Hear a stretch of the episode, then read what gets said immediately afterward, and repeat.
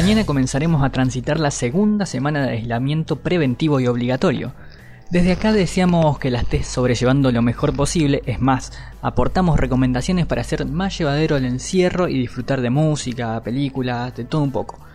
Aún así, no nos devora el personaje y comprendemos que la pose que apuesta por el disfrute de la cuarentena no es más que una postura para ponerle onda a algo que no la tiene y no un posicionamiento humano sincero, ya que ahí sí estaríamos jodidos porque sería olvidarnos de que no todos, todas, todes tenemos condiciones igualitarias para encarar esta coyuntura, ¿no?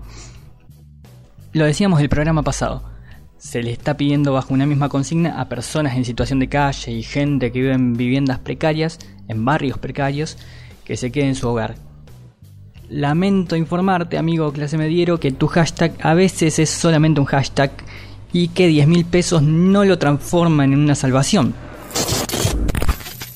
A este panorama hay que sumarle que en la última semana se dieron hechos de mucha gravedad. Las fuerzas de seguridad cebadas por una prédica que les pide severidad ante los estúpidos que incumplen con la cuarentena, protagonizaron escenas lamentables.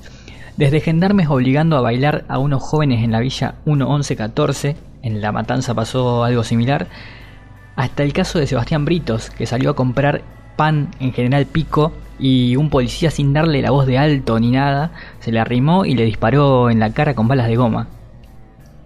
Curiosamente, estas cosas no se ven en las detenciones de empresarios o famosos que violan la cuarentena.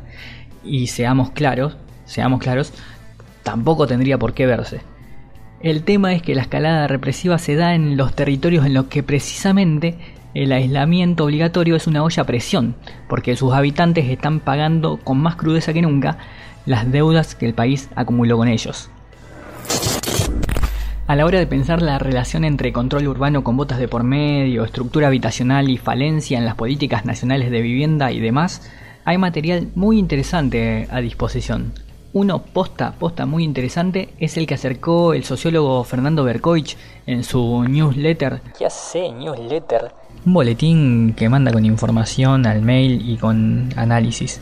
Cuestión que cuenta que hay una investigación de dos científicos del CONICET Pablo Nemiña y Alejandro Gallero se llaman, que marcan que la mercantilización de la vivienda, alejándola de su función social, se profundizó en el último gobierno militar.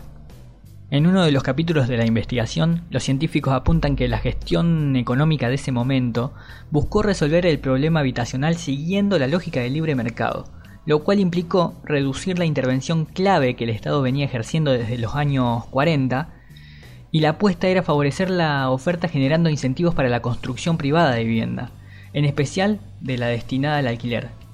¿Qué quiere decir? De esta manera, aquello que marca la última línea del artículo 14 bis de la Constitución Nacional del Estado garantizando el acceso a la vivienda digna, quedó totalmente postergado porque desde entonces se pasó a priorizar la función de la vivienda vista como inversión, que eventualmente podría dar una ganancia extra en pesos volcándose al mercado de alquiler. Obvio, es la dinámica que persiste en la actualidad.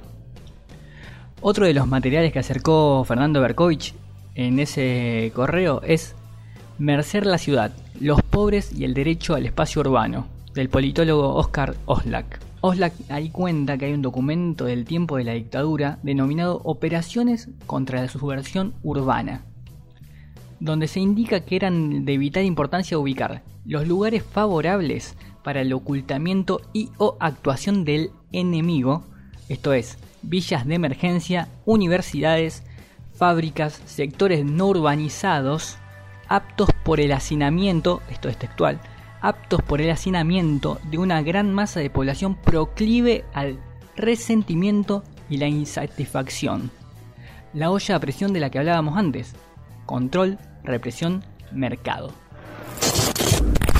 Punto de aclaración. Si alguno cree que con este entrecruzamiento estamos comparando el actual gobierno con el último gobierno de facto, quiero decirle que en el mejor de los casos sea medio boludo y en el peor un malintencionado.